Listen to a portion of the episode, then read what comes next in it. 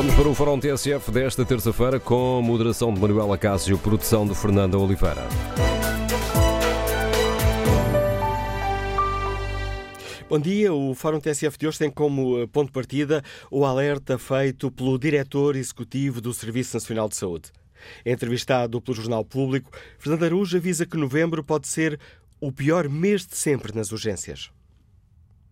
Novembro vai ser extremamente complexo, vai ser o pior mês, diria eu, eventualmente nestes 44 anos do SNS em termos de resposta de urgência, pior mês, se nada se alterar, mas eu tenho expectativa favorável, em confiança, que ambas as partes cheguem a acordo, ou pelo menos um pré-acordo, na próxima reunião, que um, reduz esta pressão e começamos a ter condições diferentes, mas em novembro, um, eh, se um, o que está projetado acontecer do ponto de vista de redução das disponibilidades médicos, e se não houver um pré-acordo, eu temo que seja um, um, um, tempo muito difícil para todos e que pode ter um impacto significativo na vida das pessoas. Daí a importância também de chamar aqui uma atenção também ao bom senso das partes. Estamos a lidar, volto a dizer, com Covid e morte, estamos a lidar com, com comunização de cuidados. Nós não podemos ter o mesmo tipo de atuação que têm desculpas profissionais na sociedade nós somos diferentes e temos que mostrar que somos diferentes. Os médicos, enfermeiros, farmacêuticos, nutricionistas, psicólogos, os profissionais de saúde em geral, médicos, que é o que está aqui em causa neste momento, temos que ter uma forma de estar na vida diferente, eh, se queremos também que a sociedade nos veja de forma diferente. Fernando Araújo sublinha ainda nesta entrevista ao público as consequências, as possíveis consequências desta recente luta dos médicos.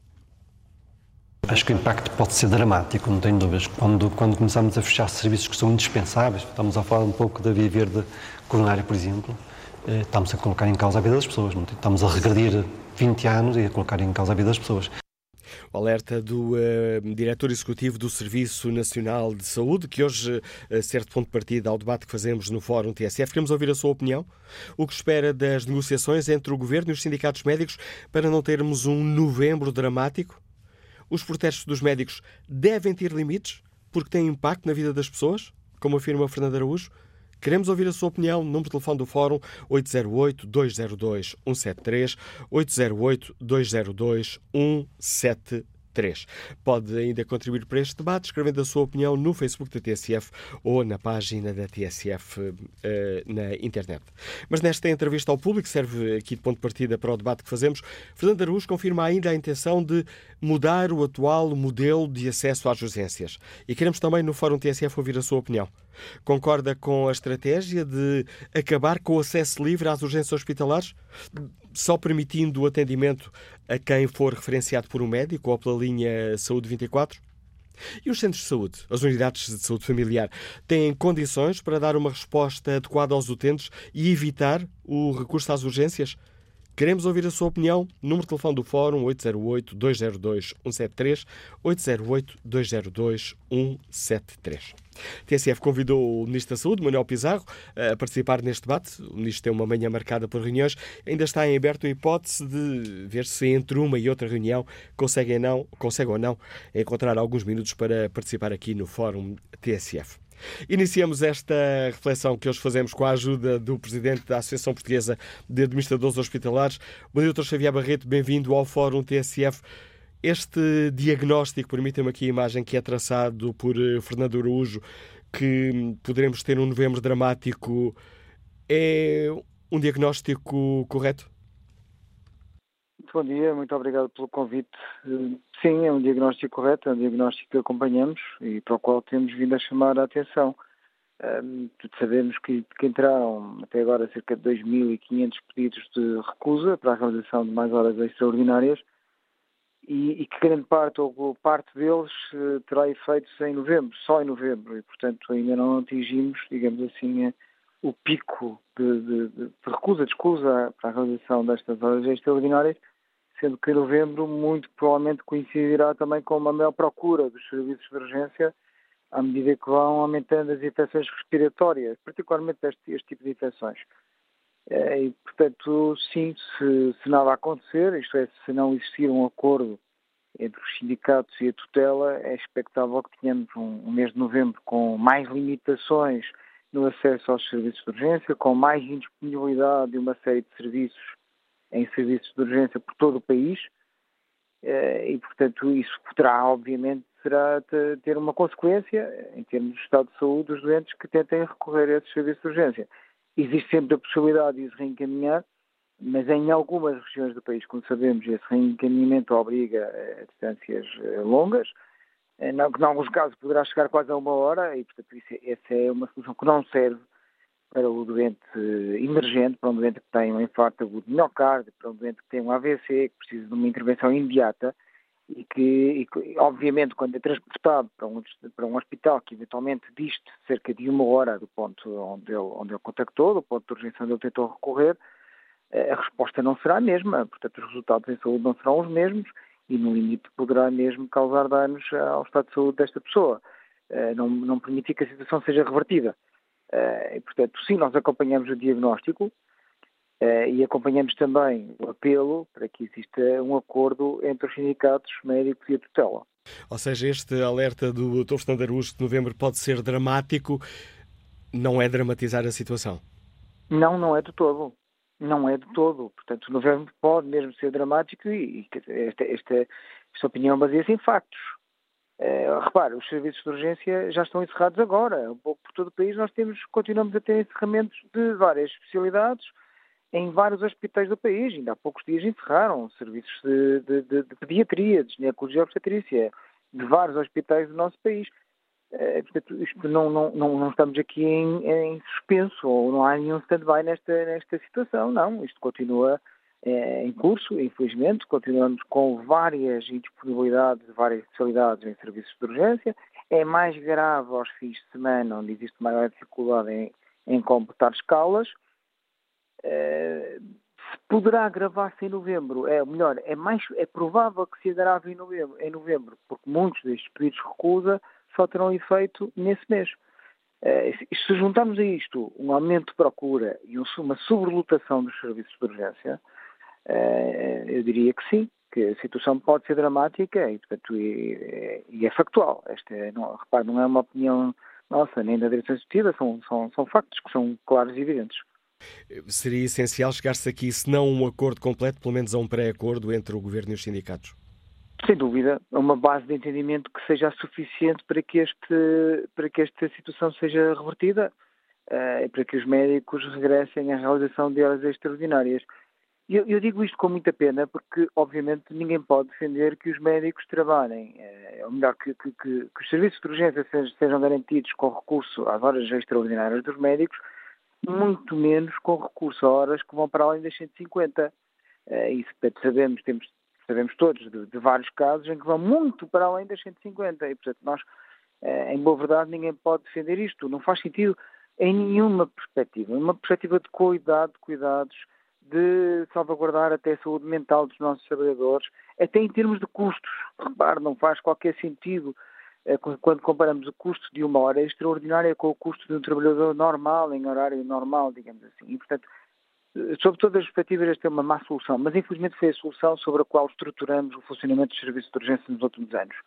E não existe uh, possibilidade de alterarmos isto em poucos meses, eu diria. Portanto, terá que passar sempre por uh, a criação de equipas dedicadas, por uma reorganização de serviços de urgência, em alguns casos até por concentração, como o diretor executivo diz e bem também na, na entrevista, em algumas especialidades existe margem para concentração. Uh, e, portanto, existem soluções estruturais que podem ser pensadas, que podem ser colocadas no terreno, mas não, não, não é possível fazer-se isto em um ou dois meses. E, portanto, daqui até ao final do ano, e temos aqui dois meses e meio que serão, que serão críticos, não existe outra solução que não seja esta, que não seja o, o recurso às horas extraordinárias. Isto não pode ser confundido com um apoio a este modelo de organização ou a este modelo de, de garante, digamos assim, do funcionamento dos serviços de urgência. Infelizmente, foi este o que criamos e, e vai demorar algum tempo.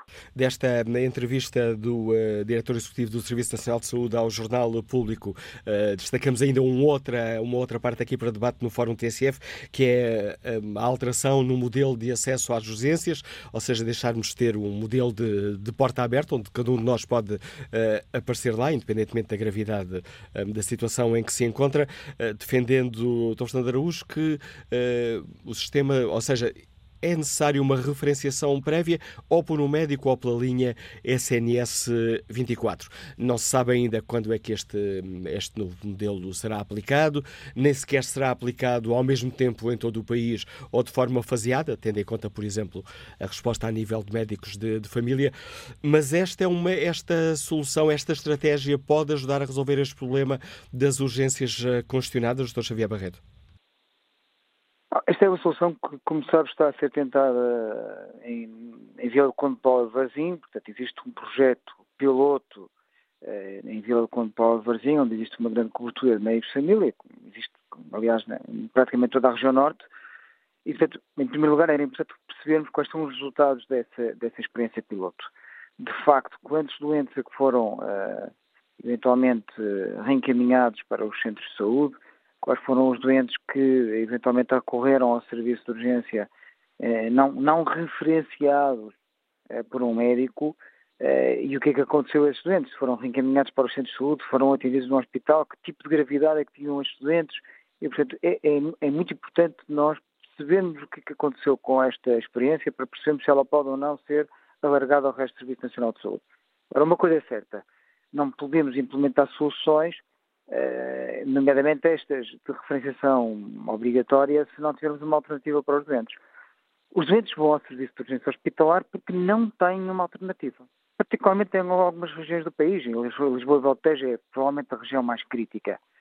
E, portanto, nós temos 1 milhão e 700 mil portugueses sem médico de família, que têm, obviamente, muita dificuldade em ter esta referenciação inicial de que parece, eh, do que parece ser, que parece ser necessária para poderem depois aceder a um serviço de urgência hospitalar. Portanto, o que é que vamos fazer com, com estes doentes? Que tipo de acesso é que lhes vamos dar?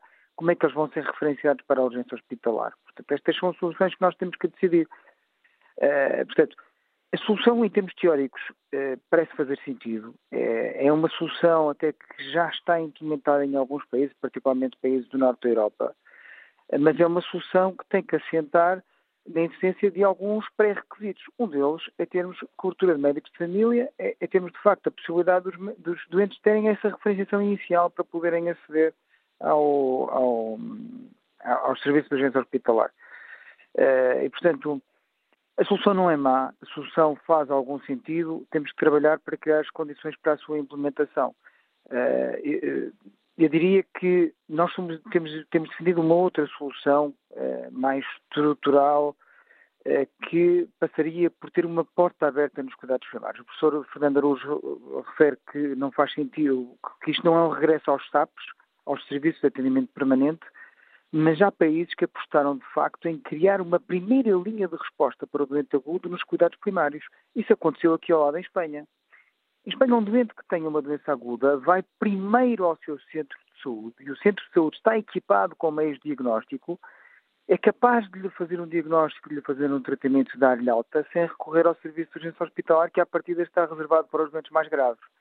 Portanto, é, é, é um caminho bastante diferente deste. É um caminho diferente, é um caminho uh, que cria uma primeira linha de resposta nos cuidados primários, uma porta aberta nos cuidados primários para a, a qual o doente agudo pode recorrer.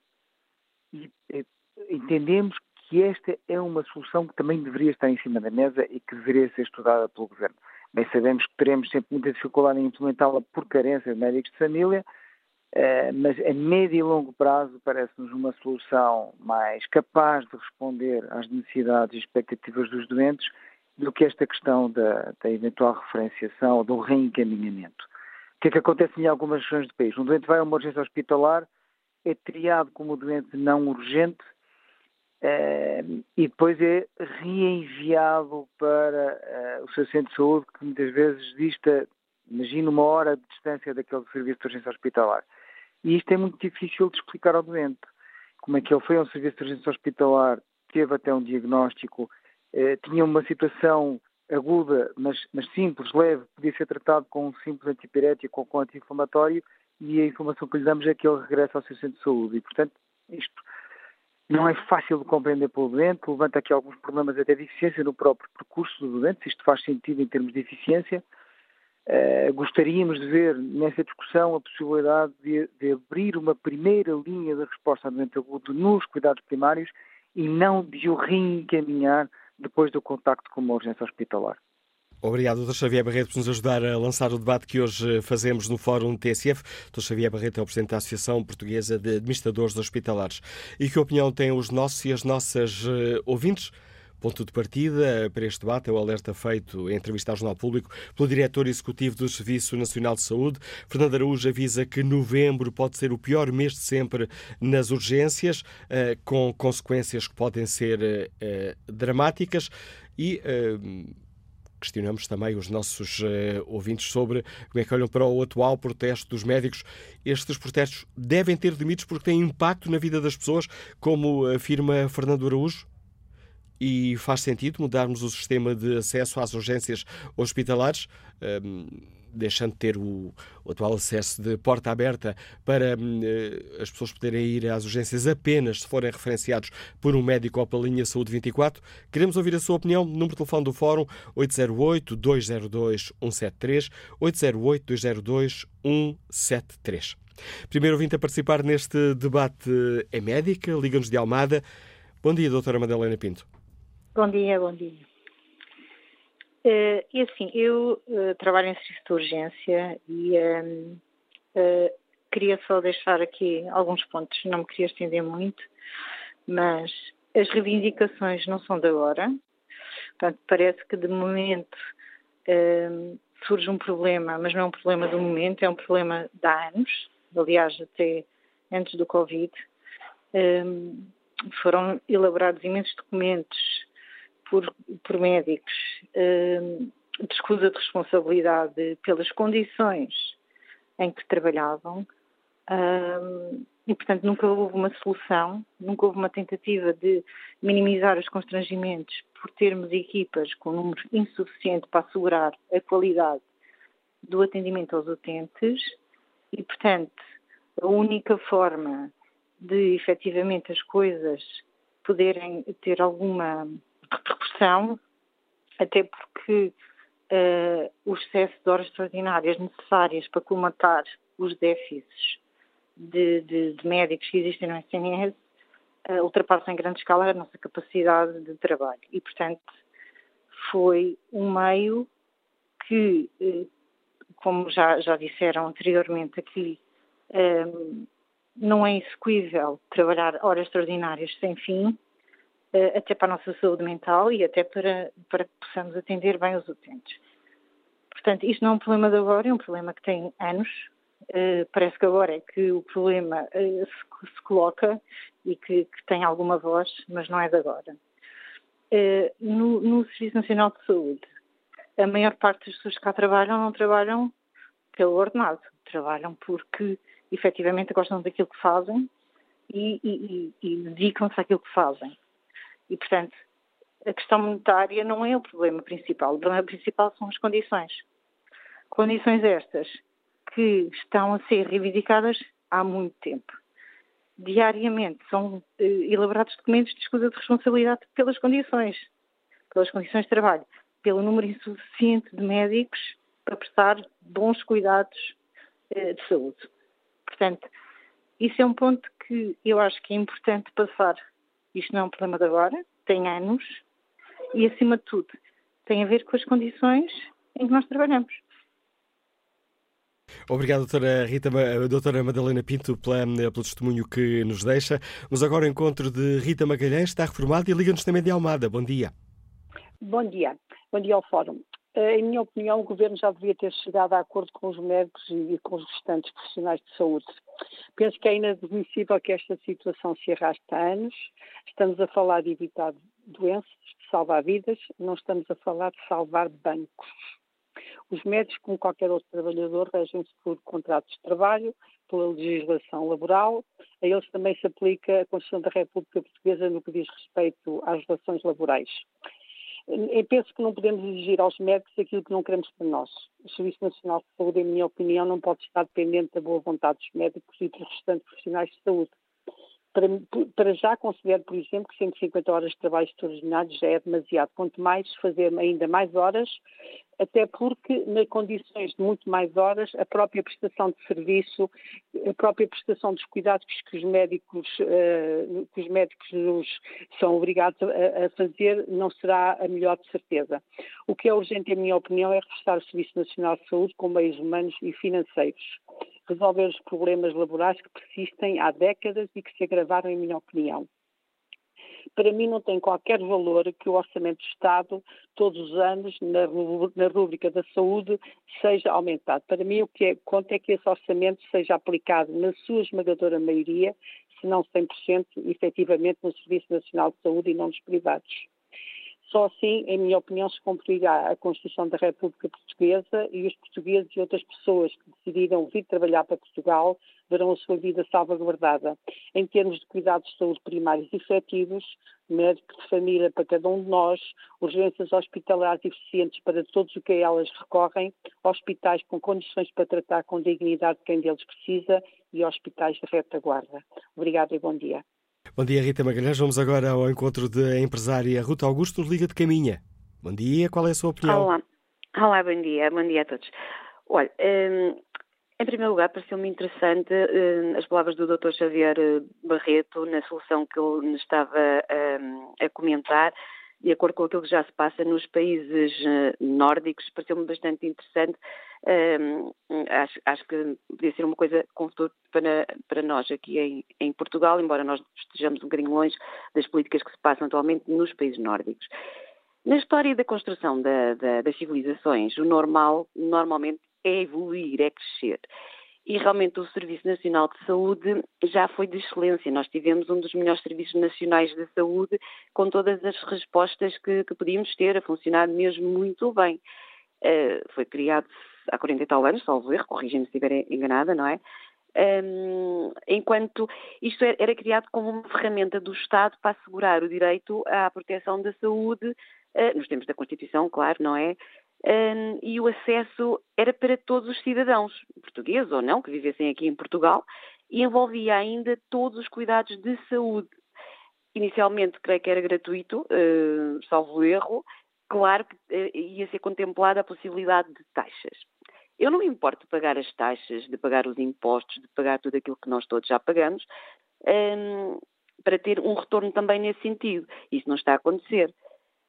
Eu fui há muito pouco tempo a, a, uma consulta de urgência, porque senti uma dor horrível, e a última dor horrível que tinha uh, me acontecido, muito parecido com esta, há um ano e meio atrás, sensivelmente, era uma apendicite aguda. E, e fiquei, fui para o hospital e já fiquei. Fui para o bloco, fui operada, correu muitíssimo bem. Tive pouco tempo de espera. Da, da primeira vez tive sorte, porque da segunda vez, correu agora um ano e meio depois, fui ao hospital com uma dor muito parecida, assustei-me, fui imediatamente para o hospital não tinha nenhuma consulta marcada nem nada, uma situação muito semelhante à que havia ocorrido antes. Eu estive mais de duas horas à espera, meteram-me uma coleira, nem o meu gato, quando vai ao veterinário, me põe uma coleira para ser chamada, não estamos no país nórdico, não é?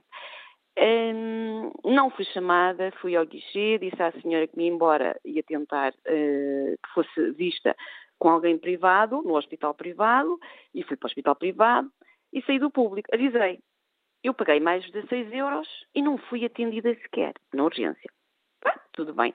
Felizmente correu bem, eh, não era uma apendicite aguda como da outra vez e tudo mais. Eu acho que o nosso Sistema Nacional de Saúde, que já foi de excelência, neste momento está a cair a passos largos, está eh, numa queda imensa. E nós precisamos do Serviço Nacional de Saúde uh, funcionar porque foi para isso que ele foi criado e é para isso que nós cumprimos também com as nossas obrigações e com os nossos deveres de continuar a pagar impostos e taxas e tudo mais para o manter.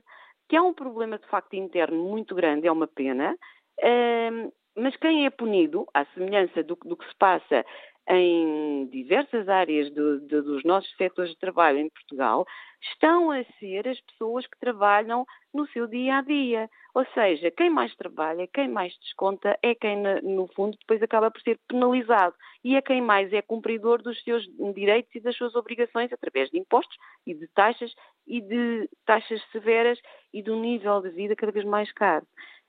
Eu não sei, eh, sinceramente lamento, é, é, não, não sei o que é que nos espera deste país, porque em termos de saúde temos excelentes profissionais e depois temos um governo que dá a sensação que se demitiu das suas funções de governar, partindo das áreas mais importantes, que são os pilares fundamentais de uma democracia, a, a saúde e a educação, por exemplo. Não sei, eu fico triste, eu fico triste porque não sei qual é o futuro que vou deixar para o meu filho ou para os meus netos. Não sei, sei que este governo, se existisse uh, há 40 e tal anos atrás estas mesmas pessoas, nós não tínhamos construído absolutamente nada. Porque, infelizmente, nem manutenção de, de do que é que seja, se repõe a fazer. Nós temos centros de saúde que nem sequer têm papel nas macas, que são os médicos a comprar, uh, para atender os pacientes. Chegamos a este ponto. Houve um retrocesso, portanto, não uma evolução. Isto dá que pensar. Dá que pensar e cá está, pode abrir caminhos a situações que se calhar os portugueses vão ver como desagradáveis no futuro, porque não estamos a evoluir, estamos a decair. Obrigado, Ruth Augusto. O próximo participante é médico. Liga-nos de Palmela. Bom dia, Dr. Manuel Amaro. Bem-vindo ao Fórum TSF. Bom dia.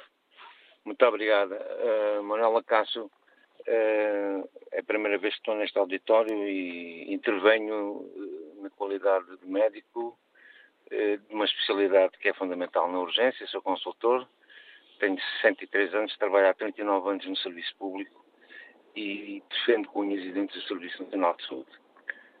Por exemplo, ainda esta semana, a semana passada, um artigo do Washington, Post referia eh, em dados de saúde, comparativamente ao investimento, Portugal está na, em alta relativamente àquilo que são os índices de saúde. Mas queria dizer fundamentalmente três ou quatro coisas. Os vencimentos no Estado, no Serviço Nacional de Saúde, são baixos comparativamente à responsabilidade ao trabalho que temos. Não só dos médicos, mas também dos enfermeiros e dos técnicos. O enfermeiro leva para casa ao fim do mês, se não fizer turnos, 960 ou 980 euros. Isto é vergonhoso. Para não falar nos médicos, um consultor que ganha perto de 3 mil euros brutos, que leva 1.800, 1.700 euros para casa. É, com base nas horas extraordinárias, complementa o seu vencimento. E isso leva, muitas vezes, a que tenham uma vida totalmente uh, aliada das responsabilidades familiares com repercussão naquilo que é a educação dos filhos. Mas, e agora, naquilo que concerne àquilo que são as questões postas por Manuel Acácio, queria dizer o seguinte. O presidente da Associação uh, dos Administradores Hospitalares diz, e bem, que provavelmente seria nos cuidados primários seria a chave de resolver as questões sobre a afluência nas urgências e a necessidade que temos. Há uns anos atrás, há muitos, havia os, os serviços de atendimento público dos centros de saúde. Em grande parte, resolveu parte dos problemas de urgência. E acho que isso é fundamental. Parte da resolução do problema da afluência às urgências encontra-se nos serviços de saúde primários. Simplesmente a questão é que não há médicos e deixaram também nos seus horários ter o componente de urgência. Isto era uma coisa que eu penso que tinha que ser revista e que tem que ser incutida em novos, nos novos clínicos gerais. Tem que fazer parte do problema. Tem que se ajudar a resolver o problema. Porque também é na falta dos cuidados primários que assenta a vinda de imensa gente à urgência por pequenas coisas. E isso carrega como é natural. Por outro lado, queria também dizer que quando o nosso uh, Diretor-Geral de Saúde nos pede que tenhamos atentos ao que vem agora no mês de novembro, e eu digo uh, atenção ao mês de dezembro, porque vai haver esta nova reunião, passaram 18 meses negociações. Dr. Manuel Pizarro, que é médico, sabe muito bem o que se passa nos hospitais. Sabe muito, não, provavelmente já não sabe, porque, porque não sabe porque está na política. Normalmente quem vai para a política pouco trabalha uh, noutras atividades, como, como a sua atividade médica. Provavelmente assim é e está alheio do que se passa. Mas queria dizer que o doutor, eh, o nosso diretor-geral de saúde, pede-nos pede realmente que sejamos resilientes mais uma vez. Eu acho que é difícil, sinceramente acho que vai ser difícil, porque e também não tenho esperança nestas negociações. Acho que estas negociações não nos, levar, não nos vão levar a qualquer lado, porque mais uma vez o governo vai manter a sua posição e não vai ceder em nada. E, efetivamente, não são só as condições de trabalho, como descreveram anteriormente. É, necessária, é necessário também bons vencimentos adequados àquilo que é a responsabilidade e o trabalho que os médicos efetuam.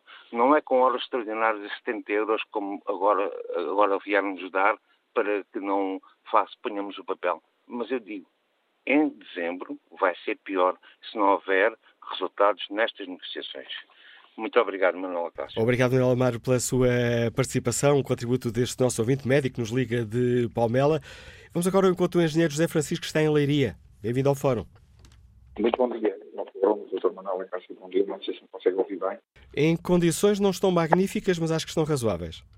Muito bem. Eh, eu penso que esta questão do Serviço Nacional de Saúde é apenas mais uma forma de avaliarmos aquilo que não está a acontecer ao país, a todos nós nas diversas áreas, na segurança, na defesa, na saúde, na educação. Ehm, se nós fizermos uma analogia entre todos, encontramos o mesmo padrão. Uma má gestão ao longo dos anos, na minha opinião, cedências uh, a grupos uh, que têm maior representatividade da nossa sociedade, fazendo sempre uma gestão corrente da situação e nunca uma gestão estratégica. Falta-nos, há muito tempo, e agora muito mais notoriamente, uma gestão estratégica do país. Uma gestão estratégica de tudo. Onde é que estamos, para onde queremos ir, como é que vamos segurar cá em Portugal os nossos bons profissionais, entre os quais os médicos, como é que os mantemos no Serviço Nacional de Saúde, a auxiliar as pessoas que, que dele necessitam. Um, porque é que estamos uh, digamos, a suprimir serviços em todas estas frentes.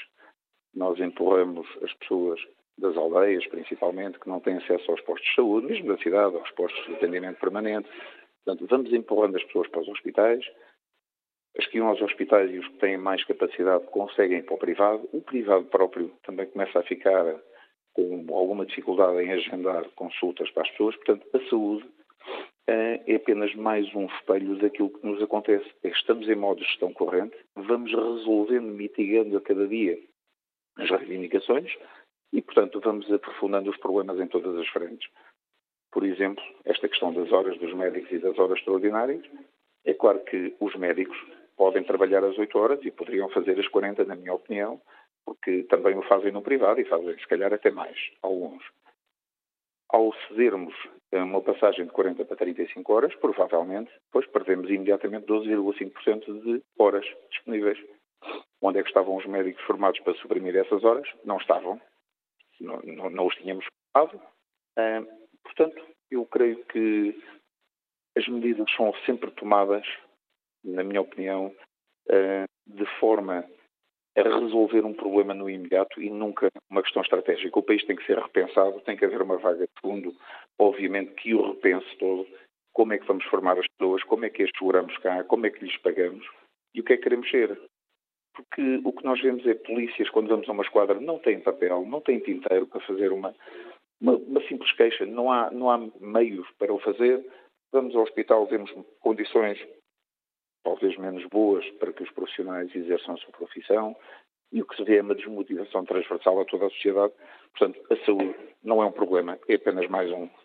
Bom dia ao Fórum, muito obrigado. Obrigado, José Francisco. Que na opinião tem o António Santos, está desempregado e escuta-nos em Viseu. Bom dia. Bom dia. Eh, não sei se não estou a ouvir. Bom dia. Estamos a ouvi-lo, não em ótimas condições, mas imagino que melhor daqui a bocadinho. Diga-nos, António Santos.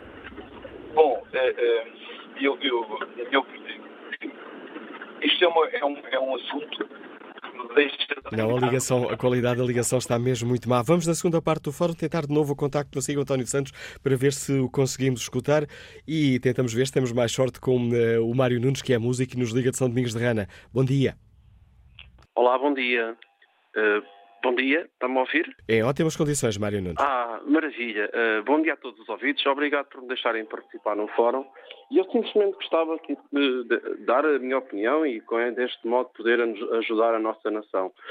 Eu vejo que a saúde está cada vez pior, mas uh, isto, veja só, eu nasci em 74. Quando eu nasci em 74, quando houve a queda, a queda do antigo regime, uh, nós, através de, do Sr. Arnaud, que criou o SNS, fizeram-se muitos hospitais, uh, Portugal teve escolas novas, escolas, hospitais, coisas que não haviam. Agora, lamentavelmente, eu vejo degradar-se. Nós em Portugal estamos a ficar sem as, as, as, as valências, sem aquilo que, que, que, que, é uma mais-valia, ou seja, estamos a ficar sem as coisas que ganhámos no 25 de Abril, com muita pena minha. Eu vejo uma coisa, nós importamos médicos de Cuba, médicos de Espanha, que acedem aos cursos de medicina com as médias de 14, 15. Em Portugal, nós exigimos aos nossos jovens uh, aos futuros médicos e às futuras médicas do nosso país, exigimos médias de aceder à universidade de 18, 19 valores.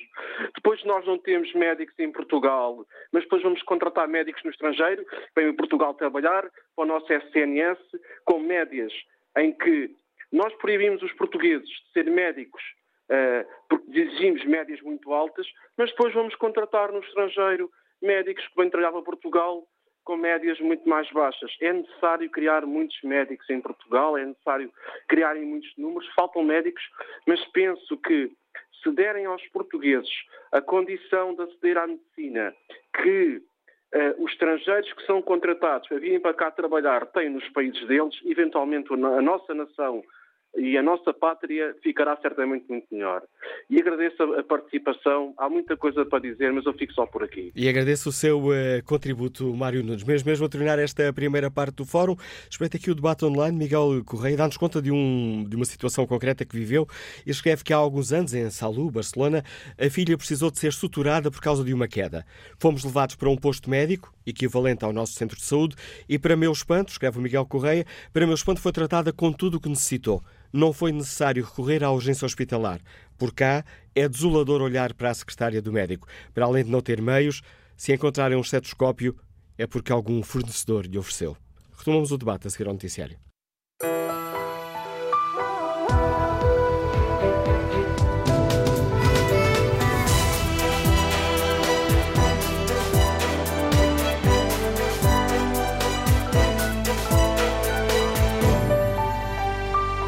Onze da manhã, nove minutos e meio. Vamos recuperar, retomar o Fórum TSF, moderação de Manuela Cássio, produção de Fernanda Oliveira.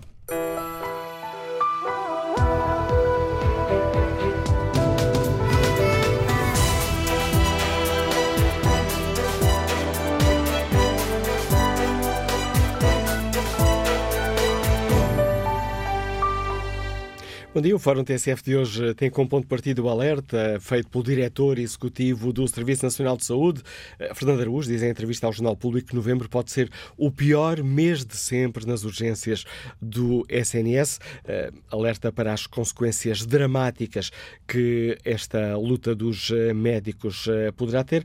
Defende ainda Fernando Araújo que os processos de médicos devem ter limites porque têm impacto na vida das pessoas. Queremos, no Fórum TSF, ouvir a opinião dos nossos e das nossas ouvintes. Para já retomamos o debate uh, com o contributo bastonário do, da Ordem dos Médicos.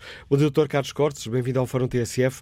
A Ordem já nos tinha avisado, sem embora não me falha, há duas, três semanas. Aliás, fizemos Fórum TSF com essa alerta para uh, a situação dramática que poderíamos assistir nesta, nas uh, urgências hospitalares a situação tem se agravado ainda mais, Dr. Carlos Cortes? Há cada vez mais motivos para esse alerta? Sim, infelizmente eh, a situação tem-se vindo a agravar. Ela já é grave no mês de outubro.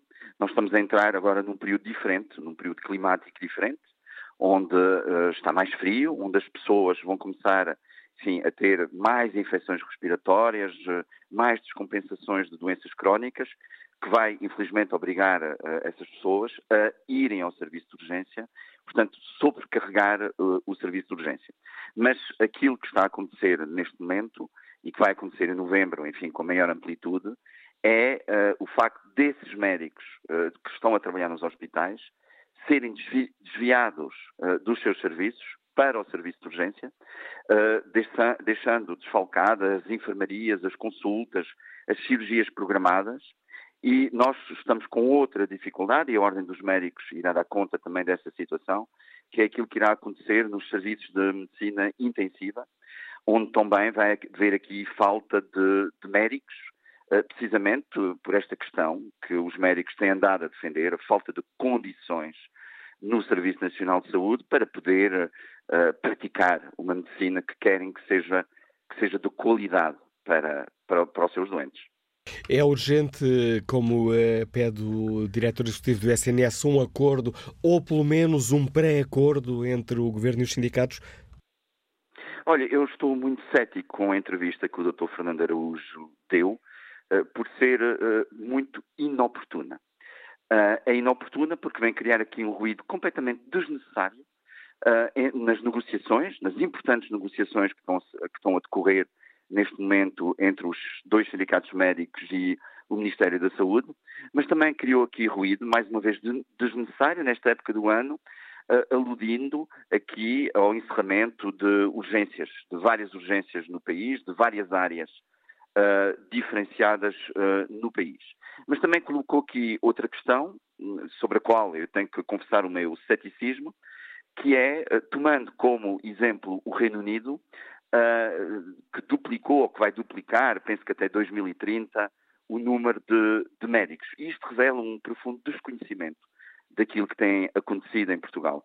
O número de médicos já duplicou. Nós temos em relação ao ano 2000 exatamente um, praticamente o dobro de médicos a trabalhar em Portugal. Uh, de 30 mil, 32 mil, passamos para mais de 60 mil, à volta neste momento de 61 mil médicos. Mas o problema do país e o problema do Serviço Nacional de Saúde não é, e volto a insistir, um problema de médicos uh, formados. O problema tem sobretudo a ver com a falta de atratividade do Serviço Nacional de Saúde. Nós temos neste momento no Serviço Nacional de Saúde pouco mais de 20 mil médicos. Uh, temos 10 mil médicos em formação. E se nada for feito, se o uh, alerta que foi lançado pelas organizações médicas, a Ordem dos Médicos e os sindicatos, pelos próprios médicos, não tiverem eco, uh, precisamente, olhe, na direção executiva do Serviço Nacional de Saúde, que tem neste momento uma importante responsabilidade, e devo-lhe dizer até uma responsabilidade ética. Porque quando o Dr. Fernando Araújo fala, fala da questão ética dos médicos, eu estou plenamente de acordo. E, conhecendo o Código Deontológico, como suponho que o Dr. Fernando Araújo conhece, e conhece muito bem, os médicos têm que desenvolver tudo o que está ao seu alcance para poderem tratar os seus doentes. E o Dr. Fernando Araújo está numa posição privilegiada. Ele é dos principais responsáveis políticos e também quero aqui chamar a atenção para a necessidade da ética política, da ética institucional, para poder resolver muitas daquelas que são as carências do Serviço Nacional de Saúde.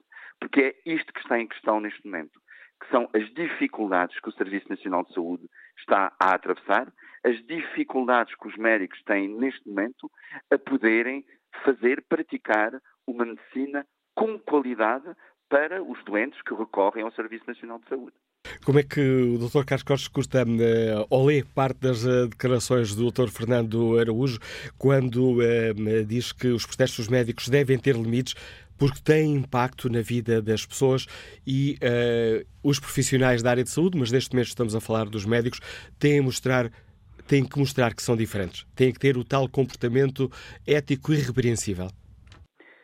Eu, eh, enfim, esta questão, esta questão das lições de ética que nos foram transmitidas nesta entrevista são de, de veras curiosas.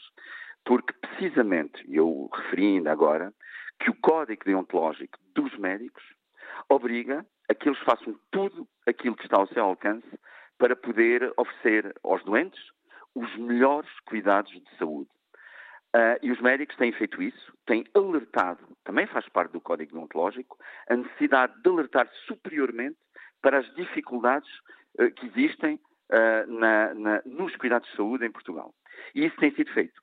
E eu gostaria muito que tanto a direção executiva como o Ministério da Saúde e o próprio Governo também tivessem esse sentido ético, essa obrigação ética de investirem no Serviço Nacional de Saúde. Eu, quando falo de investimento, não me refiro só ao investimento financeiro, que também é importante, obviamente, mas refiro-me também a investimento em termos de recursos humanos, em dotar o SNS de mais atratividade para precisamente captar mais médicos e não estar a fazer aquilo que eu considero que é contra a ética, que é sobrecarregar neste momento, os médicos, que andam exaustos. Eu tive a oportunidade de referir já várias vezes que muitos médicos já, te, já fizeram mais de mil, mil e duzentas horas extraordinárias. Eu acho que é profundamente desumano, é profundamente contra a ética, obrigar estes médicos ainda a, a fazerem mais, quando aquilo que se deveria fazer era contratar mais médicos. Eu estou plenamente de acordo que o Serviço Nacional de Saúde precisa de mais médicos, precisa de mais profissionais. Pois bem, o Dr. Fernando Araújo está exatamente no lugar adequado para poder tornar o SNS mais atrativo, para nós termos mais recursos humanos e ultrapassarmos esta crise gravíssima que o país, uh, que o SNS está neste momento a atravessar. No Fórum TSF hoje estamos também a destacar uma outra uh, parte, chamamos assim, desta entrevista do diretor executivo do SNS ao Jornal Público, quando ele confirma a intenção de mudar o modelo de acesso às urgências, em vez de cada um de nós poder aparecer na urgência, permitem-me aqui a facilidade de expressão, só poderemos ir à urgência quando formos referenciados ou por um médico ou pela linha Saúde 24. É um passo no sentido certo? Eu penso que sim. Eu penso que é um dos pontos positivos desta entrevista é a afirmação, eh, não deixa de ser ainda uma afirmação e uma promessa, eh, de um novo modelo para o serviço de urgência, para o acesso à urgência. Nós eh, sabemos que dos mais de 6 milhões de episódios de urgência que temos atualmente, e recordo que a população de Portugal é pouco mais de 10 milhões de habitantes, portanto, em 10 milhões de habitantes temos 6 milhões de idas à urgência. Só para os nossos ouvintes terem noção, é o país da OCDE que mais, uh, precisamente, tem episódios de urgência, tendo em conta, uh, tendo em conta a sua população. Desses 6 milhões, praticamente metade, à volta de 48%, são doentes que não deveriam sequer ter ido à urgência. E depois nós temos uma, uma determinada porcentagem de doentes que também, muito rapidamente, veem o seu problema resolvido na urgência. E depois temos aqueles que verdadeiramente, e eles são poucos, são entre 10% a 20% de doentes que foram à urgência e que efetivamente tinham um problema urgente. Portanto, há aqui uma demonstração, devo dizer, de alguma coragem para mudar, modificar uh, o modelo que nós temos atualmente. Mas para isso, obviamente, e isso também é referido na entrevista, os doentes têm que ter alternativa. Não podem estar sem alternativa, não podem ter, uh, não podem, enfim, têm que ter necessariamente, nomeadamente, o apoio dos cuidados de saúde primários. Tem que ter um médico de família. E nós sabemos que um dos problemas também em Portugal é a falta de médicos de família, nomeadamente em áreas até urbanas, Lisboa, ou áreas mais do interior, o Alentejo, o Algarve, uh, necessita 1,5 ou 1,6 milhões de portugueses não têm médico de família. E voltamos exatamente à mesma dificuldade. É preciso tornar o Serviço Nacional de Saúde muito mais atrativo para nós conseguirmos captar esses médicos de família que existem, que estão disponíveis, mas que não estão muitos, muitos deles no Serviço Nacional de Saúde, para poder também ter essa resposta e esse apoio uh, ao serviço de urgência. Agora, eu também queria deixar aqui este alerta. A medicina geral e familiar, os cuidados de saúde primários, não funcionam hoje, ainda bem, como funcionavam há 40 anos atrás. Uh, os cuidados de saúde primários não podem ser uma sucursal de um serviço de urgência. O, uh, o sistema, o SNS, tem que estar aqui muito bem articulado entre os cuidados de saúde primários e os cuidados hospitalares, e também os, os cuidados continuados, uh, para poder ter aqui uma resposta conjugada, uma resposta eficiente uh, para que as pessoas, quando necessitam de cuidados, uh, imediatamente serem encaminhados para o local certo. Algumas delas terão que uh, poderão permanecer no domicílio, não sendo uma situação muito grave. E há aqui também uma questão muito importante, que é a questão da literacia em saúde, a questão da promoção da saúde, a questão da prevenção da saúde. E alguns deles, não necessitando de ir à urgência, podem ter atempadamente uma consulta no de família. Mas para isso nós temos que ter um SNS muito mais articulado, sem estas barreiras entre os cuidados de saúde primários e os cuidados hospitalares, que efetivamente têm prejudicado muito a oferta, enfim, o acesso uh, a cuidados de qualidade. Agradeço também o Sr. Bastonário uh, o importante contributo que deixa aqui no Fórum uh, TSF, Carlos Cortes, Bastonário da Ordem dos uh, Médicos, marcando também este debate, para o qual convido agora o Nuno Alves, que é técnico de laboratório que nos escuta em Odivelas. Bom dia. Bom dia, Manuela Cássio, bom dia, esta é a todo o Fórum. Realmente, antes de mais, felicitá-lo por este magnífico programa que tem, por este Fórum e a toda a sua equipa e dizer realmente, e ouvindo aquilo que foi as palavras do bastonário da Ordem dos Médicos, ele disse praticamente tudo.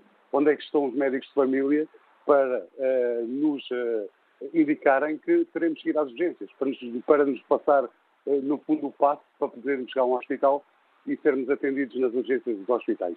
Este é um ponto que, o, que eu acho que, não, que ninguém está interessado nele. Portanto, existe realmente médicos, existe realmente pessoas doentes mas o que é certo é que não tem acesso a médicos de família. Eu posso lhe dizer que há mais de 10 anos não tenho médico de família, assim como uh, a minha família lá em casa, obviamente, uh, e dizer que uh, tenho a sorte de trabalhar numa empresa que me paga um seguro de saúde.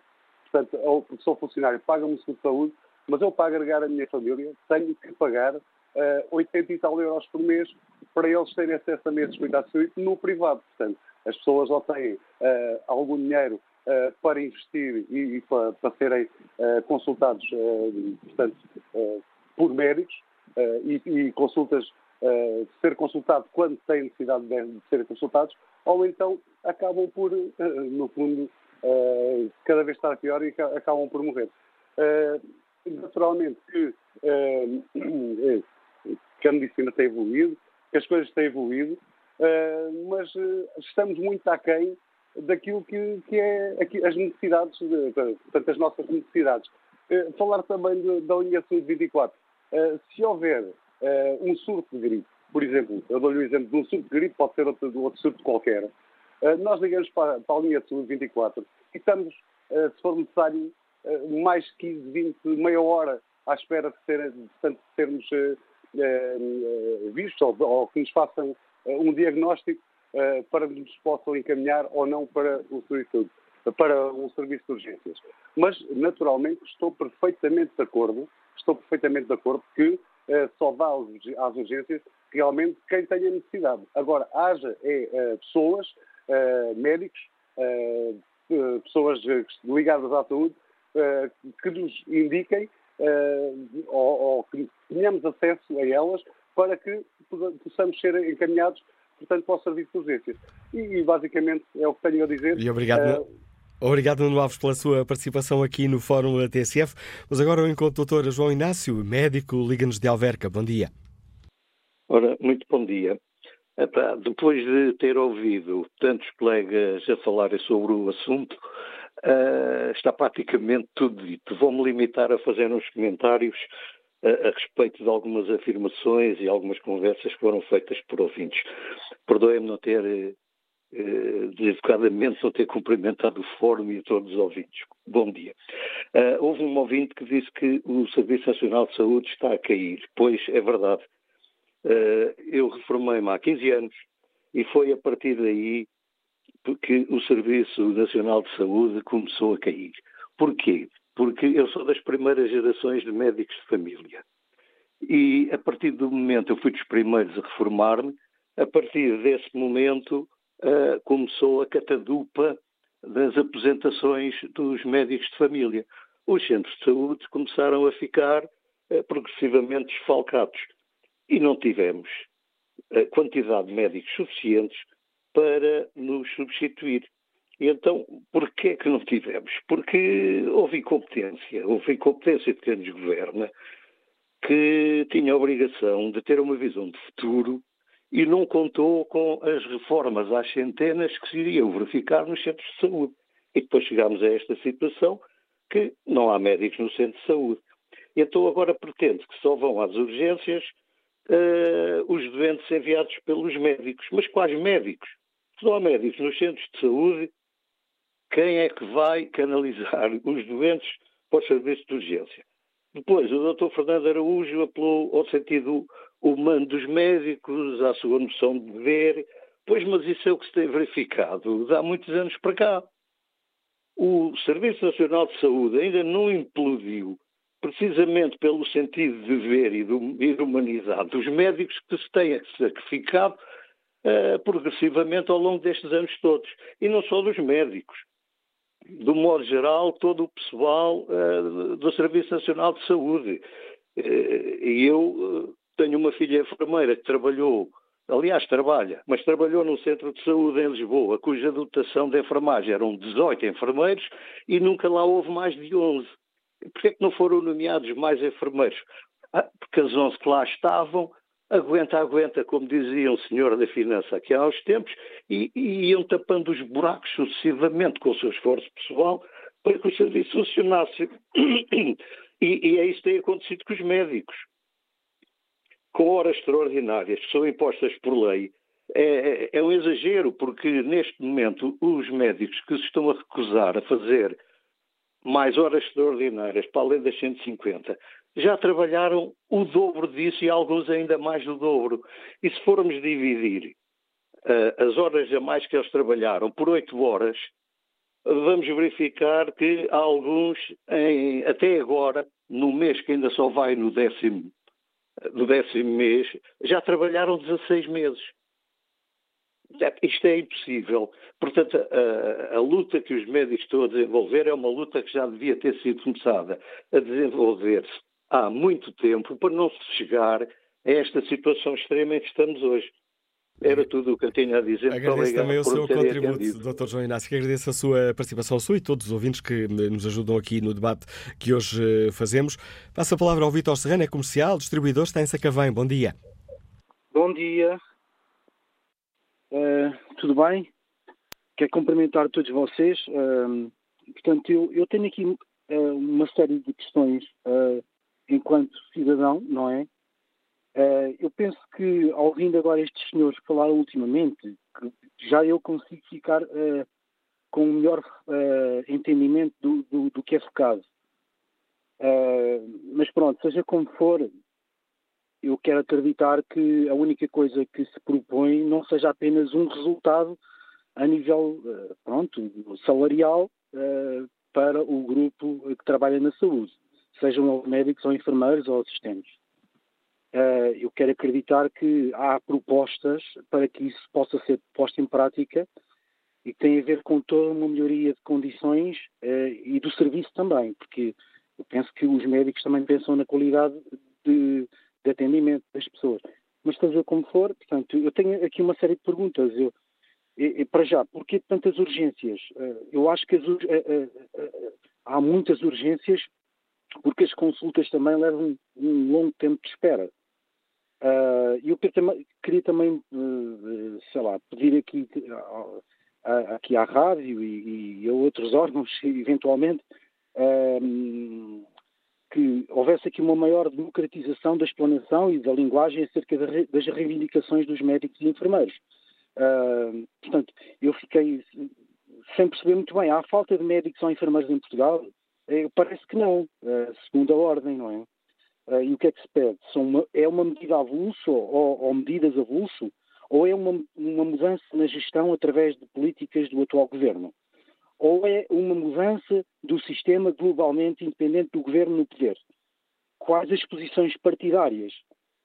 Por outro lado, o, o, que é que acha este grupo social acerca, por exemplo, do atendimento às pessoas? Promovem a melhoria contínua? Existe um compromisso consciencioso no geral do grupo perante a dignidade de cada cidadão? O giramento de Hipócrates tem valor ou é apenas uma formalidade? Uh, e eu peço desculpa, eu acredito que existem pessoas de enorme qualidade que trabalham na área da saúde, que são médicos, são excelentes médicos, excelentes seres humanos, mas nós também sabemos que existem péssimos profissionais. E eu já agora também queria perguntar, e não quero ser duro, mas será que existe uma cartelização? Uh, Será que promovem um, um, um, sistema de controle de qualidade? São a favor e colaboram com inspeções? Eu, por exemplo, eu queria-me lembrar, eu, eu, não quero dizer que isso possa transportar uh, no imediato para Portugal, mas eu vi uma série de vídeos uh, que, são, que estão expostos ou, ou, estiveram expostos na internet acerca de um indivíduo uh, que fazia inspeções surpresas aos hospitais e aos centros de saúde, etc. E via-se pessoas na longa espera para serem atendidas pelos médicos e ele apanhava médicos a dormir. Uh, será que, eu não digo que em Portugal aconteça uh, uh, as mesmas situações, mas será que também não existe falta de consciência de certos profissionais? Será que também, quer dizer, são perguntas que eu faço, não é? será que promovem a eliminação necessária de maus profissionais ou protegem interesse de egoística e cegamente em cartel? As questões que nos deixa o Vítor Serrano, a quem agradeço também a participação no Fórum TSF. No debate online, Santos Gomes escreve: o Serviço Nacional de Saúde é um bem dos portugueses, deve ser defendido e não combatido a favor das seguradoras, hospitais privados e todo o negócio da saúde.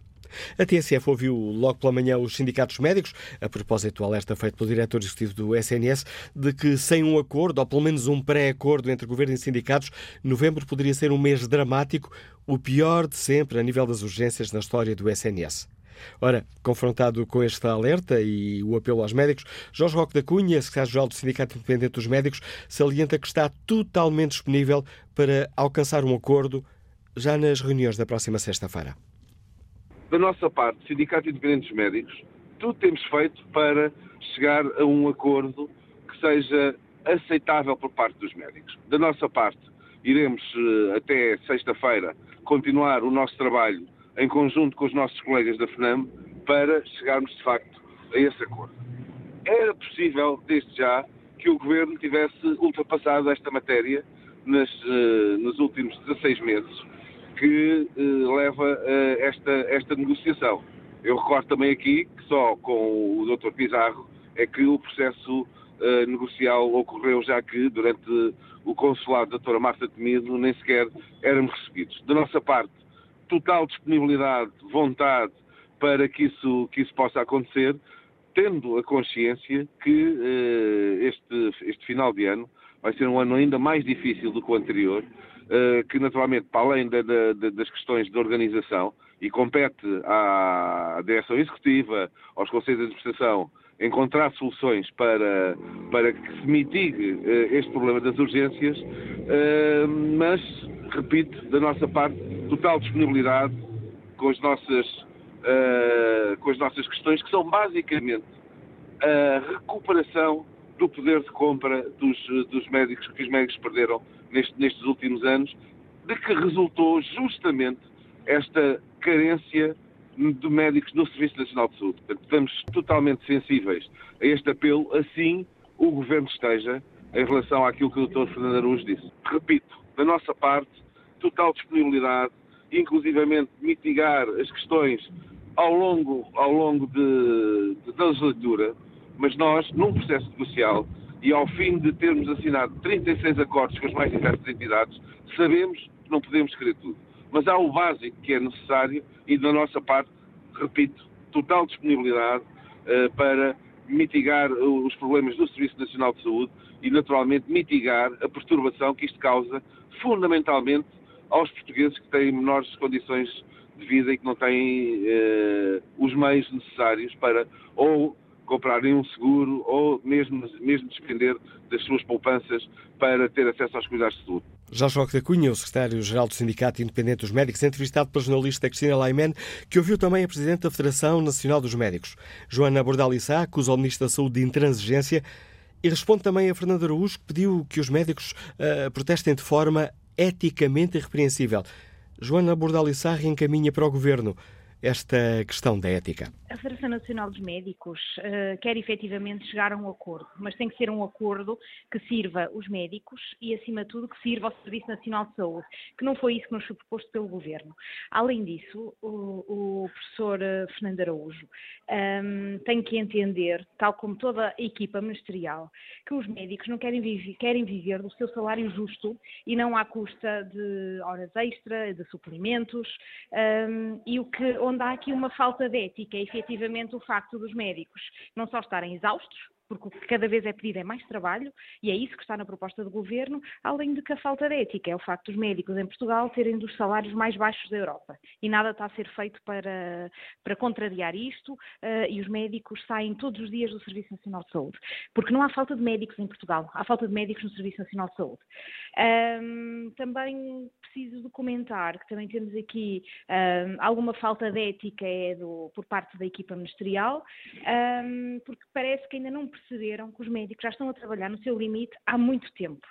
Um, e esta questão de estarem a colocar as escusas para não fazerem mais do que as 150 horas uh, extraordinárias por ano, não é? que é o seu limite legal, isto tem impacto, obviamente, nos serviços de urgência que, que têm encerrado. Uh, no entanto, qualquer tragédia, qualquer fatalidade, qualquer morte que aconteça, uh, isto será da inteira responsabilidade da equipa ministerial liderada pelo Dr. Manuel Pizarro. Resumindo, basicamente, a Federação Nacional dos Médicos tem muitas propostas em cima da mesa, aliás, desde há 18 meses que elas uh, foram estando em cima da mesa, só uma tem a ver com melhoria das grelhas salariais. Temos toda uma panóplia de soluções, porque a Federação Nacional dos Médicos está do lado das soluções para que os médicos estejam no Serviço Nacional de Saúde, no entanto, o Governo tem mantido a sua intransigência e as propostas que o Dr. Manuel Pizarro nos tem apresentado, acima de tudo, implicam mais e mais trabalho, Uh, e pagamento só se houver esse mais trabalho e fim de, o fim de direitos fundamentais e que colocam, podem colocar os doentes em risco, como é o fim uh, do, do, descanso compensatório depois do médico fazer uma noite. Portanto, há aqui vários pontos. A Federação Nacional dos Médicos tem as suas propostas uh, e esperemos é que o Governo nos ouça de uma vez por todas e escolha ouvir-nos e incorporar as nossas soluções. Porque efetivamente para haver, haver um acordo, são precisas pelo menos eh, duas partes, não é? E no fundo é como dançar, dançar o tango. Uh, são precisas duas partes, uh, no entanto a música também tem, tem que estar sincronizados na música que ouvem. Uh, e isso é o que o governo insiste em não fazer e tem insistido em unilateralmente legislar e apresentar as suas soluções sem ouvir os médicos. Portanto, pela FNAM, nós queremos um acordo, mas tem que ser um acordo que, obviamente, incorpore aquilo que os médicos precisam precisam, que é deixar de estarem a trabalhar na, na exaustão uh, e no limite das suas capacidades. Portanto, o apelo que o professor Fernando Araújo faz é mais, no seu entender, destinado ao governo do que deveria ser para os médicos. Eh, sem dúvida, até porque o próprio professor Araújo, na entrevista que deu ao público, reconhece o, o, o limite em que estão os médicos e como é importante é não vivermos à custa de suplementos e de horas extraordinárias, mas sim à custa de um, de um salário base uh, equilibrado e justo e que reponha os nossos níveis, uh, os nossos níveis de vida da, anteriores à Troika. Porque nós só é isso que estamos a pedir, é um salário que seja justo e que combata o, a perda do poder de compra e que nos nos permita também ter uma vida, uma vida equilibrada. Mas não é só uma questão salarial, é mesmo também uma questão das condições de trabalho. É não nos pedirem ainda mais horas extraordinárias, é, é nós podermos descansar depois, depois de fazer uma noite. Os médicos têm direito a equilibrar a sua vida profissional e a sua vida pessoal. E isso também é reconhecido pelo professor Araújo. Agora, esperemos que o Dr. Manuel Pizarro tenha o mesmo discernimento e que também tenha, tenha a mesma ética, no fundo, que deve ter para com os médicos. O apelo que deixa a Joana Bordal Issaia, Presidente da Federação Nacional dos Médicos, entrevistada pela jornalista Cristina Laimen. Devolvemos a palavra aos nossos e às nossas uh, ouvintes. Bom dia, Engenheira Rosa Silva, Liga-nos Lisboa, bem-vinda ao Fórum. Obrigada, bom dia. Uh, eu ia ser breve e, e, queria primeiro referenciar, de certa forma, algum conflito de interesses que tenho. Eu tenho uma filha médica, pediatra, que trabalha muitíssimo, apenas e só no Serviço Nacional de Saúde. E tenho uma nora enfermeira num centro de saúde, também que trabalha exclusivamente no centro de saúde. Portanto, dito isto, sei resumidamente do que falo, porque sou eu que muitas vezes dou apoio aos netos, os filhos do meu filho e da minha filha, uh, em virtude do, do, do, muito trabalho que eles têm e da forma como se dedicam uh, à sua profissão. Queria apenas dizer, a minha filha até fez um ano de enfermagem para conseguir ao segundo ano obter 20 a matemática para entrar, no, para entrar na Escola de Medicina em Lisboa. portanto, depois de 12 anos de um trabalho intenso, ela queria ser médica desde os três. Portanto, muitos não conseguiram, ficaram pelo caminho. Eu aqui quero atribuir responsabilidades, sim. Responsabilidades à Ordem dos Médicos, responsabilidade até às faculdades de Medicina, porque eu estava muito ligada, na altura, trabalhava bastante na, na administração pública e estive na base da tentativa do, no governo do engenheiro Guterres de criar escolas de medicina na Beira Interior, no Minho e inclusivamente no Algarve. Aquilo que a Ordem sempre se opôs. E assisti até uma coisa completamente inaudita. Eu tinha sido dirigente associativa no Instituto Superior Técnico, uma coisa que eu nunca me passaria pela cabeça, que era um comunicado da Associação de Estudantes de Medicina a dizer ai não, não, mais faculdades não, senão vai haver desemprego em medicina. Imaginem, de uma associação académica a defender já o seu estatuto de exclusividade daí a 10 anos. Eu acho que a responsabilidade, de facto, atualmente é do governo e é ele que temos que pedir responsabilidades, claro, mas as responsabilidades vêm muito atrás. Eu continuo a ouvir a ordem a dizer que há muitos médicos, não há no SNS, há muitos médicos. Eles continuam a opor-se à formação de médicos. Eu tenho hoje uma jovem que está neste momento em Pilsen, uma cidade da República Checa, a fazer medicina. Sim, porque ela é boa aluna e trabalha, mas não conseguiu entrar em Portugal. Tenho outra que está em, está em Salamanca. Isto é correto? É correto a nossa ordem dos médicos continuar a dizer, porque médico é um, é um trabalhador que foi médico e toda a vida é médico. Pode passar receitas, pode dar um conselho, mas ele não está a exercer funções. A ordem conta todos como médico, todos estão. Eu também sou engenheira e estou inscrita na ordem, mas eu já não pratico engenharia, mas conto como engenheira. Ah, então a Ordem dos Engenheiros ia dizer há muitos engenheiros, há engenheiros suficientes, não se formam mais engenheiros. Sim, responsabilidades não é apenas do governo. A atual situação tem muitos responsáveis ao longo do tempo, porque um médico leva muitos anos a formar-se. Muitos. Primeiro, uma grande barreira para entrar na faculdade e depois, grande, depois, ao longo do tempo, muito trabalho para conseguir a sua licenciatura, a sua formação pós-licenciatura. Portanto, não venhamos agora passar um paninho branco e achar que agora a responsabilidade é apenas deste governo, é apenas desta direção executiva. Não, isto agora arrebentou. Agora arrebentou, mas a responsabilidade vem de trás e de muitos. Alguns destes eram estudantes de medicina que fizeram o tal dito comunicado da Associação de Estudantes. Portanto, eu não gosto de passar um pano branco pela história. A história faz caminhando e o caminho foi muitas vezes incorreto da parte de muitos. A responsabilidade não é apenas e só agora. Agora, efetivamente, é necessário rever as carreiras médicas. É a minha filha coordena urgências. Faz sentido que um coordenador de urgência ganhe igualzinho a todos os outros que estão na urgência? Então, mas coordenar um serviço daqueles de alta responsabilidade em que pode morrer uma pessoa à espera por não ser suficientemente atendida ou ser deficientemente atendida, faz algum sentido? A mim não me faz. Eu fui coordenadora, fui dirigente da administração pública, a mim não faz. Portanto, é necessário, de facto, corrigir muitas coisas. Provavelmente não podem ser corrigidas de uma vez só, porque agora não há médicos para reduzir o horário, para reduzir as horas. Sim, agora não há. Agora não há médicos no Serviço Nacional de Saúde que permita acabar as horas extraordinárias, reduzir o horário, reduzir as horas extraordinárias. Eu acredito que não. Agora, neste momento, não há. Mas muitos trabalharam para que chegássemos aqui. E obrigado, Sra. Rosa Silva, também pelo importante contributo que deixa na reflexão que fazemos hoje aqui, em torno, mais uma vez, dos uh, problemas do uh, eh, SNS. O próximo ouvinte a participar neste debate é médico, Liga-nos Lisboa. Bom dia, Dr. Vitor Carvalho. Olá, muito bom dia. Uh, saúde todo a equipa do Fórum, bem como o auditório. Bom, não me vou alongar muito porque vou correr o risco de repetir algumas coisas que já foram ditas. Vou apenas tocar aqui dois assuntos no fundo acabam por confluir no mesmo e ir diretamente a um dos temas do fórum, que é as urgências e, e, e de pessoas que recorrem às urgências e forma de um, ultrapassar este problema.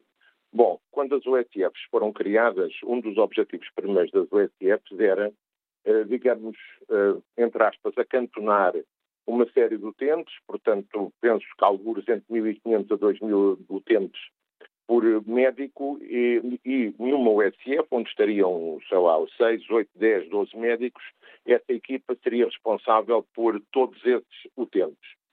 Um, obviando assim a que, em situações não urgentes, esses utentes se dirigissem à urgência. Bom, um, acontece que, por razões várias que não vou aqui escalpelizar, um, esses objetivos não são atingidos, Uh, há doentes das USFs que recorrem sistematicamente às urgências Deixe-me aqui fazer uma declaração de interesses. Eu pedi reforma antecipada do Centro de Saúde há cerca de 10 anos e, portanto, neste momento tenho uma visão, digamos que independente da situação, porque estou a ver o assunto de fora. Exerço apenas a medicina privada. Dizia eu que, a acrescentar a esses uh, utentes que não têm resposta por parte das USFs, temos a imensidão de utentes que não têm médico de família. Que é que isto resulta? Resulta que, um, a seguir, e isto eu sei que já foi referido, a seguir o Conselho do Diretor Executivo do SNS, uh, se os utentes precisarem de um, vamos lhe chamar um mandato, uma autorização, uma referência para recorrer à, à urgência, enfim, é, é, óbvio que se não tiverem médico de, de, família, quem é que vai passar esta referência? Segundo ponto, e para finalizar, para não me alongar muito, seguramente haverá ouvintes a quererem participar mais, uh, acerca de quando exatamente começou a, implementação das OSFs, foi, foi em todo o país um serviço que era um, que era um serviço de urgência intermédia tinha variedíssimos nomes uh, espalhados pelo país ao longo do, dos conselhos, era o SAP, o AT, o, etc. Ora bem, eu penso, e quem sou eu para tomar decisões, mas isto é a minha opinião pessoal, eu penso que um serviço de urgência intermediária, intermédia, alguns entre os cuidados primários básicos, centro de saúde, o SF, e a urgência hospitalar, seria altamente benéfico. Serviria de tampão uh, exatamente para esses utentes que, não tendo uh, resposta imediata do seu médico de família, não teriam que se deslocar à, sua, à urgência hospitalar. Esse serviço teria que ser obrigatoriamente munido de algum, alguns instrumentos um, a nível, chamemos-lhe de hardware, como, por exemplo, uma, uma rudimentar e simples ampola de, para fazer raio-x e uma, uma, uma, uma, máquina para fazer simples uh, uh, análise de sangue, como seja um locograma, uma, etc. Ora bem, isto uh, permitir-nos-ia que uh, as pequenas urgências, entre aspas, fossem tratadas, remediadas, ultrapassadas antes de chegar à urgência. Repare-se que se alguém tiver um traumatismo, um, uma queda com um traumatismo um, que, não, que não seja grave, que não haja perda de conhecimento, que não haja nada de, de, de complicado, mas que faça uma, uma ferida que necessite de uma, de uma sutura, eu tenho quase a certeza, e sei por experiência própria, quando estava no centro de saúde, que raro é o centro de saúde que faz essa sutura. Ora bem, uma sutura que demora um quarto de hora, 20 minutos a fazer, com 3 ou 4 pontos, essa sutura vai obrigatoriamente para o, para o hospital. E, obviamente, que vai ocupar o tempo do médico e do enfermeiro que deveria estar disponível para as verdadeiras urgências. Se houvesse a tal urgência intermédia, essa sutura seria feita nessa urgência intermédia. Um traumatismo das costelas faria um raio-x nessa urgência intermédia. Havia fratura de costelas? Não havia. Um traumatismo de um membro? Havia. O raio-x era feito, havia o traumatismo? Não havia. Não houvesse ir para casa, se houvesse era referenciado para a urgência. Eu penso, e volto a dizer quem sou eu, seguramente valores mais altos se do levantar, justos ou injustos, não vamos agora estar aqui a discutir. Mas eu penso que a urgência intermédia uh, solucionaria muitos dos problemas que as urgências neste momento têm. E agradeço o importante contributo que nos deixa aqui nesta reflexão que hoje fazemos, Dr. Eh, Vítor Carvalho. Ora, este protesto dos médicos eh, ganhou força com a iniciativa do movimento Médicos em Luta, que recusam fazer mais do que as 150 horas extraordinárias a que são uh, obrigados por lei. Helena Terleira, uma das porta-vozes deste movimento, recorda que os médicos tinham alertado há muito para as consequências da falta de um acordo na saúde? A primeira perspectiva é, de facto, o mês de novembro vai ser dramático se não houver acordo, isso é, é, um, é factual, mas isto é previsto desde o início de setembro, quando apresentamos a nossa carta. Portanto, isto que, que, o, Fernando, o Dr. Fernando Araújo diz era previsível desde o dia 1 de setembro. O que é que fez o Sr. Ministro e o Dr. Fernando Araújo? Estamos a falar de, de um lado, médicos que cumprem 40 horas de trabalho, que cumprem escrupulosamente o seu contrato de trabalho, que avisam o que vai acontecer, que estão a ser submetidos a pressões inacreditáveis por parte das tutelas, e do outro lado, um ministro e o Dr. Fernando Araújo e um primeiro-ministro que negociam de má fé, que voltam atrás em situações acordadas previamente e, portanto, nós, o que é que nós podemos dizer? Onde não está a haver boa fé, não é da nossa parte, mas sim da parte do Sr. Ministro, do Sr. Primeiro-Ministro e do Sr. Diretor-Geral da Saúde. Portanto, a má fé não é da nossa parte. Eh, ele nunca usa essa expressão da má fé. O que ele diz é que tem de haver eh, um protesto, podem protestar sim, mas eticamente irrepreensível e que não pode ter impacto na vida das pessoas. Eticamente irrepreensível é cumprirmos escrupulosamente o nosso horário de trabalho. Quem não está a cumprir neste momento é exatamente a tutela. A tutela é que não está a cumprir, não somos nós, nós cumprimos exatamente aquilo para que nós, eh, qual é o nosso contrato com o Estado. E a minha questão é, eticamente uh, irrepreensível. irrepreensível tem sido o comportamento do Sr. Ministro e do Dr. Fernando Araújo? Eu acho que não. E acho que não porquê? Porque ao longo destes períodos existem hospitais em situações catastróficas. As ordens que os conselhos de administração têm tido, e não me podem dizer que não é uma ordem, porque estão a agir todos exatamente de uma forma concertada, têm sido deslocar todos os recursos do hospital para a urgência. Com isso, estão a cancelar consultas, estão a cancelar cirurgias programadas, estão a cancelar horários de, de, de internamento para manter uma urgência aberta. Há serviços de urgência que estão abertos com números abaixo, mas muito abaixo do que está recomendado na legislação. Portanto, isso é que é eticamente reprovável. Nós temos relatos de situações absolutamente dramáticas em hospitais como Santarém, como Leiria, como a Guarda, como Vila Real, como uh, Viana do Castelo, onde eu trabalho. Temos relatos destas situações. Não houve uma única palavra da tutela sequer em relação aos conselhos de administração para dizer tenham cuidado, não mantenham as urgências abertas desta maneira. Pelo contrário, tem, isto tem sido o que eles têm tentado que aconteça. Urgências abertas custa custar. Agora, está a aproximar um momento em que as minutas do, dos hospitais de Lisboa vão entrar em vigor e que em Lisboa vai ficar a arder, é que está todo mundo preocupado. É, é o que me parece. Enquanto as situações dramáticas foram na Guarda, foram em Viseu, foram em Santarém, foram em Leiria, foram em Braga, foram em Viana do Castelo, foram em Barcelos, ninguém falou. Agora que se aproxima a fase em que as minutas se vão sentir em Lisboa, de facto aí já começa a haver eh, esta, esta pressão. Não há boa fé da parte da tutela. E nós só vamos cessar a nossa luta, de facto, quando houver um acordo com os dois sindicatos. Na sexta-feira cheguem a acordo. Ao chegar a acordo, tudo isto se resolve. O que me está a dizer é que eh, a bola está do lado do governo. Completamente. Desde o dia em que foi entregue a carta, que a bola está do lado do governo. E porquê? Porque os sindicatos apresentaram ao Sr. Ministro o caderno reivindicativo. O Sr. Ministro nunca fez uma única contraproposta. E, portanto, quem está a falhar é o Sr. Ministro, não são os médicos nem os sindicatos. Nós, médicos, estamos a cumprir o nosso horário de trabalho, estamos a cumprir as nossas obrigações e dizemos não fazemos mais do que aquilo que a lei nos obriga até os senhores sentarem, conversarem e chegarem a acordo. Não e é vão manter essa posição. Vamos manter esta posição. Helena Traleira, entrevistada pela jornalista Cristina Laiman, com as declarações de uma das porta-vozes do Movimento Médico Sem Luta, tivemos este Fórum TSF que teve como ponto de partida o alerta do diretor executivo do SNS. Novembro pode ser o pior mês sempre nas urgências, com consequências dramáticas.